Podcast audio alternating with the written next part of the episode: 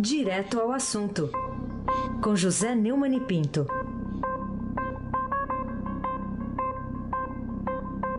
De volta, Neumann, bom dia. Bom dia, Heisen Abaki, o craque. Bom dia, Carolina, diretamente lá do Fórum, lá do Estadão, Carolina Ercolim. Bom dia, Almirante Nelson. Bom dia, Diego Henrique de Carvalho. Bom dia, Frânio Vanderlei Cruz.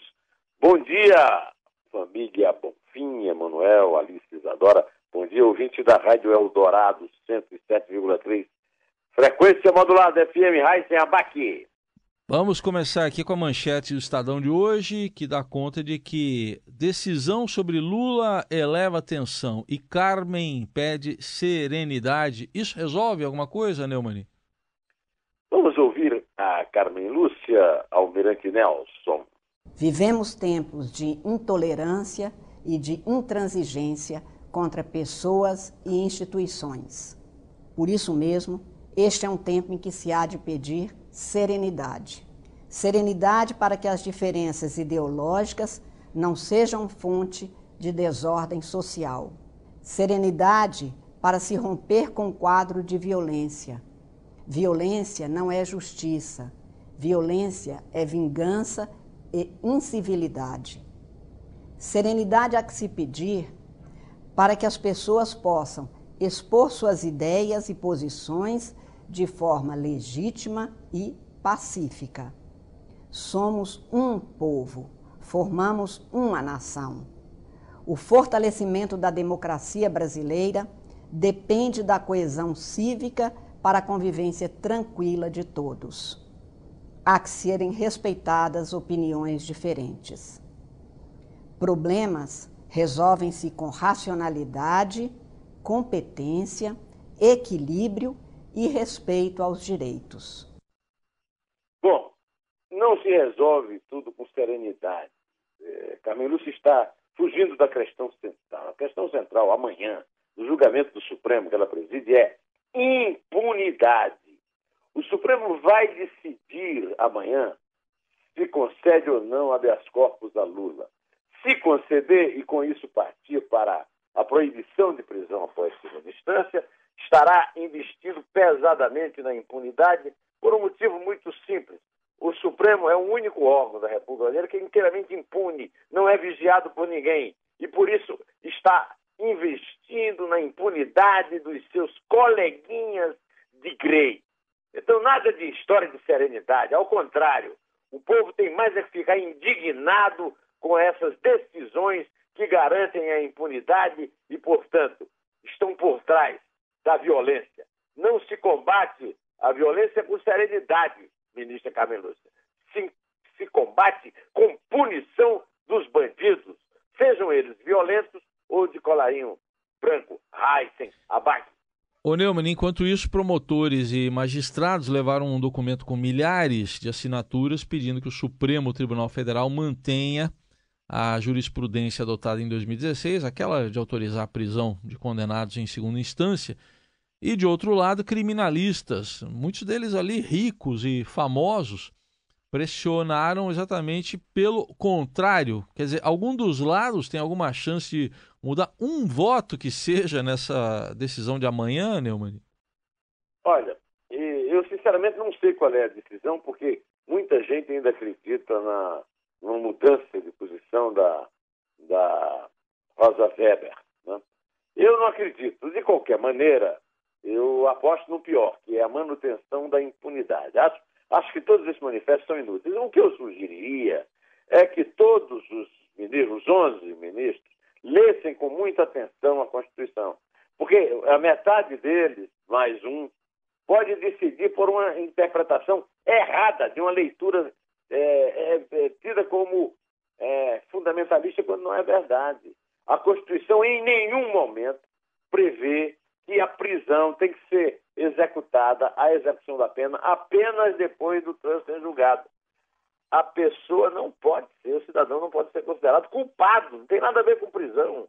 40% dos presos do Brasil não tem nem processo, imagina a culpa. E aí vai lá assaltar o Lula, porque é, é, é faz parte, é, nomeou muitos deles, etc. E depois os criminosos de colarinho branco, porque os criminosos comuns, eu duvido que sejam soltos. De qualquer maneira, essas pressões de, lá, de parte a parte são inúteis, porque os ministros se consideram, como diz Gilmar Mendes, supremos. E nós, nós somos inúteis, Raíssen É, a gente somos? A gente somos, a gente, a gente somos. não sabemos eleger presidente, ah. então a gente somos inútil. Então tá bom. Vamos seguir aqui falando agora da, da também da Procuradora-Geral da República, Raquel Dodge. Né? O que, que você achou da Procuradora Raquel Dodge? É, ela fez bem em apelar ao Supremo para caçar a liminar que foi concedida pelo ministro Dias Toffoli, anulando os efeitos da cassação do ex-senador goiano Demóstenes Torres pelo Senado, que era ficha suja, agora ele limpou a ficha, né? Virou ficha limpa. Ela fez bem? Fez muito bem. A Raquel Dodge agiu corretamente. O, o Dias Toffoli é, violou a lei, e não foi uma lei qualquer. É a única lei vigente que teve iniciativa popular o que é, é permitido pela Constituição. A Constituição permite que o povo participe da legislação. E essa lei, a lei da ficha limpa, o, o, o Gilmar Mendes costuma dizer que ela foi feita por bêbados. Pois é, eu até não sei se ela é muito bem feita. Agora é de iniciativa popular e nem o Gilmar Mendes, nem o Dias Toffoli tem nenhuma autoridade para revogá-la. O Demóstenes Torres é o pior exemplo que existe do criminoso de colarinho branco porque ele se fingia de varão de Plutarco. Era um cruzado contra a corrupção, o senador lá de Goiás. E no fim se descobriu que ele era um despachante do bicheiro Carlinhos Cachoeira no Congresso. Agora vem o Dias Toffoli, anula uma decisão do Senado, quer dizer, viola a autonomia entre os poderes, viola os poderes do Poder Legislativo, que ao contrário, porque o Supremo, como diz o Zé Roberto Guzzo, da Veja, é, num texto que está circulando é, no Twitter, o Supremo é, exerce uma, o poder supremo do Brasil sem ter nenhum voto.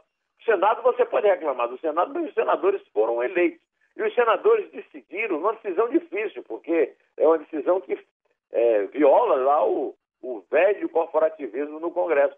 Decidiram caçar o Demóstenes Torres e agora o Dias Toffoli vem é, para liberar, limpar a ficha dele numa espécie de antecipação do que ele pretende fazer com o Lula. Porque o que eles pretendem fazer com o Lula é dar o habeas corpus e depois votar a proibição da prisão na segunda instância, o que pode implicar também a anulação na prática da lei da ficha limpa, que irá para as calendas, como as condenações penais. Então a Raquel Dodge fez o certo e eu espero que ela seja atendida pelos juízes do Supremo que tem um mínimo de respeito pelo cidadão e pela lei. Aí se abate. E só que a mesma Raquel Dodge denunciou ontem ao Supremo o líder do PP, o Partido Progressista, um dos principais partidos do chamado Centrão, que apoia o governo, o Arthur Lira, lá de Alagoas, e ela o denunciou por lavagem de dinheiro e prevaricação. E, pelo visto aí, pelo menos lá no Ministério Público, o combate à corrupção ainda não parou, apesar dessas reações no, no STF, Neumann? É, a denúncia de Raquel Dodge é uma prova de que, ao contrário do que se esperava, ela não está aí apostando na impunidade, ela está continua no combate à corrupção. Inclusive, o senhor professor Rodrigo Janot a acusou de não estar dando continuação às delações premiadas, mas ela continua fazendo as denúncias dela, né? Não, não está atendendo eh, nem a, a tentativa de permanecer impune do Temer e de seus amigos, nem a violência contra a Lava Jato do seu amigo Gilmar Mendes, que indicou para o Temer. De qualquer maneira, no caso do Arthur Lira, é um caso, mais uma vez, vamos esperar, porque até agora, até agora, Raíssen Abac, o Supremo dos Impunes não puniu ninguém na Lava Jato. Né? Até agora, zero. O placar do Supremo é a nota da atuação do Supremo, é zero. Raíssen Abac. É, o craque. Zero. Até agora, nenhuma condenação. É, Vamos falar da primeira instância. A juíza Leila Cury, que é da Vara de Execuções Penais de Brasília, viu irregularidades na transferência do deputado Paulo Maluf, lá do presídio da Papuda, em Brasília, para a mansão dele aqui na rua Costa Rica, no Jardim América, em São Paulo. Será que o ministro do STF, que a gente já citou aqui agora há pouco, Dias Toffoli, andou exagerando na iniciativa de dar um presente de Páscoa a vários condenados por crimes de colarinho branco, que não foi só o Maluf, né? É o Jorge Pisciani, foi presidente da, da Assembleia Legislativa do Rio, também foi solto, solto por motivos de saúde. E, o Dias Toffoli, que não passou nem concurso para juiz, está bancando o médico. É, ele decide se o cara. E, e, ao contrário do que ele decidiu, ah, os médicos lá que foram examinar o Maluf chegaram à conclusão que ele pode cumprir pena na prisão e tem que cumprir pena na prisão. Não tem que ir para casa coisa nenhuma. O Maluf é um ícone, o Maluf é um símbolo da corrupção na época da ditadura. É a prova viva que estava preso e agora está preso teoricamente em casa, sem nenhum, nenhuma providência de vigilância, de acordo com essa, com essa juíza, né? É. É, o Maluf é o exemplo de que a ditadura militar, que é muito invocada pelos eleitores do Bolsonaro e por outros saudosos do regime militar, foi suja, corrupta, sanguinolenta, matou os seus adversários e matou a liberdade de imprensa. Você é testemunha disso, Aysenabach. E muitos dos nossos ouvintes, os que não viveram na época da ditadura, não podem testemunhar quanto a isso. Eu vivi e posso. Agora, também, é, muita gente que viveu na ditadura vive uma ilusão, vivia num, num mundo à parte, de achar que o Brasil era um país limpo e livre. Não era, Aysenabach. Estava muito longe de selo. Gostou do selo? Selo. Temeriano? Gostei. Vamos falar do Temer? Gostei porque já, isso, já nos isso já nos introduz no, uh, no próximo assunto. Vamos a ele então. Que é o presidente Temer, que mandou recados indiretos em pronunciamentos que fez ontem e também no artigo publicado hoje, acabei de registrar aqui também, na página de opinião do Estadão, página 2, mandou recados aos adversários que, segundo ele, estão desprezando os cânones. espero que você goste dos cânones do Estado de Direito. Isso tem algo a ver com a prisão dos amigos de Temer na Semana Santa? Oh, não foi nos canos, foi nos cânones. Cânones, é, não, não nos canos. É, o negócio parece mais com cano de esgoto. É, entraram pelo cano, né? É, can, é, cano de esgoto, é. Tudo lorota isso aí do Temer. O Temer é a pessoa que menos respeita as instituições no Brasil não respeita nem a instituição que ele ocupa, a presidência da República, o exemplo que ele dá. Olha só, ontem eu vi o Jornal Nacional, acho que você também viu, e foi ao ontem na Globo, que os documentos mostram que desde que assinou o contrato no Porto de Santos, o Grupo Libra questiona regras e, na prática, adia a quitação de despesas bilionárias. Juntou uma dívida de 2 bilhões e 800 milhões de reais. As suspeitas de privilegiar Libra são investigadas no inquérito dos portos. A revista Veja também deu destaque ao assunto no exemplar que está nas bancas esta semana com o noticiário. Eu venho comentando, você testemunha, sobre esse escândalo do Porto de Santos que envolve o presidente Temer, os seus amigos mais próximos, José Yunes, o coronel João Batista Lima Filho, Eduardo Cunha, o, o Wagner Rossi, as empresas Rodimar e o citado Grupo Livre. Na última quinta-feira, a Polícia Federal prendeu o advogado Zé Yunes, o presidente da empresa Rodrimar, Antônio Celso Greco, o ex-ministro da Agricultura Wagner Rossi e o coronel Lima Filho, além do, do auxiliar de Wagner Rossi, Milton Atolan, e de uma das donas do Grupo Livre. A ordem de prisão veio do ministro Barroso, eh, Luiz Roberto Barroso, no âmbito do inquérito que apura o decreto dos postos. Da mesma forma, a ordem da soltura, ficou claro ali que eles estavam dando um drible na proibição da condução coercitiva. Né? É lembrando que esse decreto foi pivô de um diálogo em 4 de maio entre Temer e o assessor dele, Rodrigo Rocha Loures, aquele que você chama do homem da mala. Por que você chama o Rodrigo Rocha de homem da mala? Hein? Que ele deu aquela corridinha, né? Foi um recorde de 100 metros com mala, é isso? 100 metros com, com uma mala de rodinha. Uma malinha de rodinha, é. com um bom dinheiro lá dentro, né? Um Sim. dinheirinho bom, né? Não. Bom, como bem escreveu o Fausto Macedo, né? Escreveram Fausto Macedo e Andresa Matai. O Temer está suspeito por beneficiar as empresas Odrimar, e o Grupo Libra. E as coisas estão levando à possibilidade de uma terceira denúncia. O Grupo Libra também foi citado na delação de Funaro, viu, uhum. Em troca de propina ao Temer e ao PMDB, segundo o Funaro, Eduardo Cunha acrescentou na lei dos postos que aprovou a renovação dos contratos de arrendamento é, que a Libra, que deve 2 bilhões e 800 milhões à CODES, poderia ser beneficiada e foi com a prorrogação por mais 35 anos do seu arrendamento. Foi a única empresa do Porto de Santos com dívida com a Codesp para ter direito a essa prorrogação. É o puxadinho remunerado da lei dos postos. Foi feito pela dupla Cunha, que está na prisão em Curitiba, e Temer, que está no palácio, é, é, é, vagando regras sobre os cânones institucionais em discursos e no artigo do Estadão. Né? A dívida de 2 bilhões e 800 milhões está discutida no arbitragem, que é um absurdo. A dívida tem que ser paga. Isso pode, ministro Barroso? É, vamos a, acompanhar o desenrolar dessa maracutá. Eu só quero lembrar que pela resolução 22.715 de 28 de fevereiro de 2008, artigo 16, é vedado a partido político e candidato receber direta e indiretamente doação em dinheiro estimável em dinheiro, inclusive por meio de publicidade de qualquer espécie. É bom ficar atento a essa arbitragem, já que a Libra está tão enrolada, sem cumprir o que se exige dela, como informou o Jornal Nacional é, ontem, há que se acompanhar com atenção todos os passos dessa arbitragem, pois é nela que o grupo vê a única possibilidade de salvação e que não tem sentido. Dívida se paga, pois a concessionária ou permissionária de serviço público doar, e ela doou um milhão de reais à campanha do Temer, do MDB, hoje, naquela época, PMDB. Desenhando, para quem não entendeu direito, Temer e Cunha não poderiam receber doações da Libra.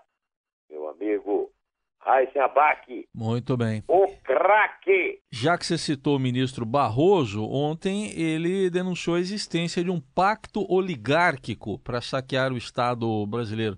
Chega a esse ponto a situação, Neumann?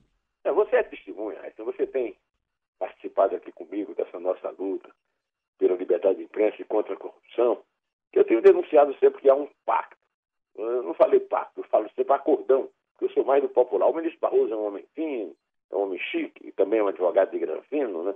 Ele advogou para o Batista, Cesare Batista, o terrorista assassino, frio e cruel, que é mantido escondido no Brasil, em vez de estar cumprindo pena é, lá na Itália. O Barroso falou num pacto. É isso mesmo.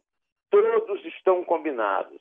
O governo, a oposição, o PT com o Temer, o Lula com o Sarney, com o o, o Aécio, com a turma do, do PSDB. É isso aí, para saquear os nossos cofres. Barroso, nesse caso aí, tem plena razão, Raíssen Abac, o craque. E para a gente fechar aqui, Neumann, uh, tem manifestantes aí que colocaram velas nas escadarias da Câmara Municipal e também da Assembleia Legislativa do Estado do Rio de Janeiro. Fizeram isso para cobrar a aceleração das investigações da morte da vereadora Marielle Franco e do motorista Anderson Pedro Gomes. Não seria o caso de ter paciência e dar mais tempo às autoridades policiais? Não, é a mesma história da serenidade da Carmen Lúcia. Nada de paciência, tem que cobrar. Aliás, as manifestações ocorreram no Brasil inteiro, né? A do Rio foi aquela vela, uma manifestação muito bonita, né? Eu escrevi um artigo que está no, no, blog desde ontem, no blog do Neumann, no, no Estadão, no portal do Estadão, chama-se Quebrar o Ovo da Serpente, em que eu é, assumo a posição que em vez de ficar fazendo fake news, temos aqui é, lutar para que a polícia do Paraná resolva de uma vez a questão dos buracos na lataria do ônibus é, do Lula. Aliás, não era o ônibus do Lula, era da imprensa e dos convidados. Mas tem que descobrir quem atirou, por que atirou. Tem que ter um mínimo de investigação policial. E, principalmente, também no caso da execução de Marielle Franco e de Anderson Pedro Gomes, a, a vereadora e o seu motorista.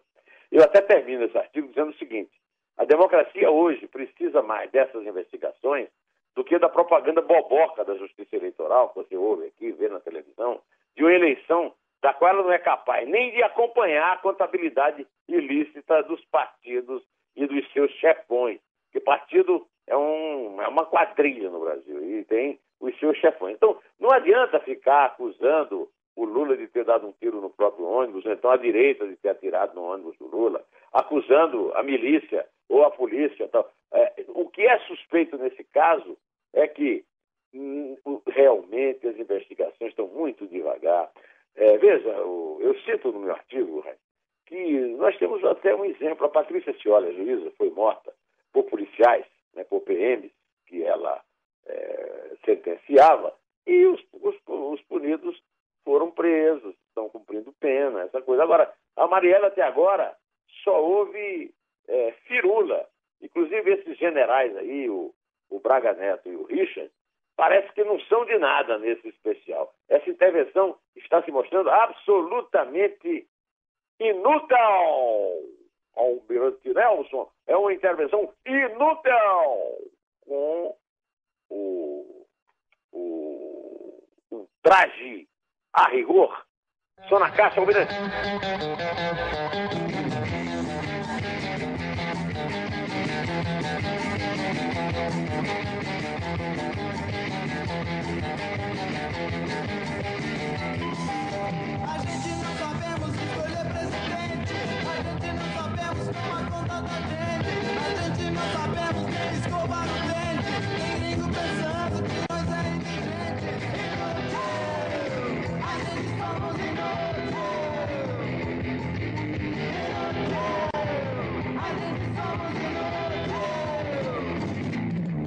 Hoje não temos a Carolina aqui, ela está lá na Zona Oeste, lá no, no, no, seminário do Estadão, na cobertura. Então vai você mesmo. A gente. Puxa, a contagem, seu Raio. A gente contaremos. Vamos... A gente contaremos. A gente contaremos. É três. É dois. É um. É.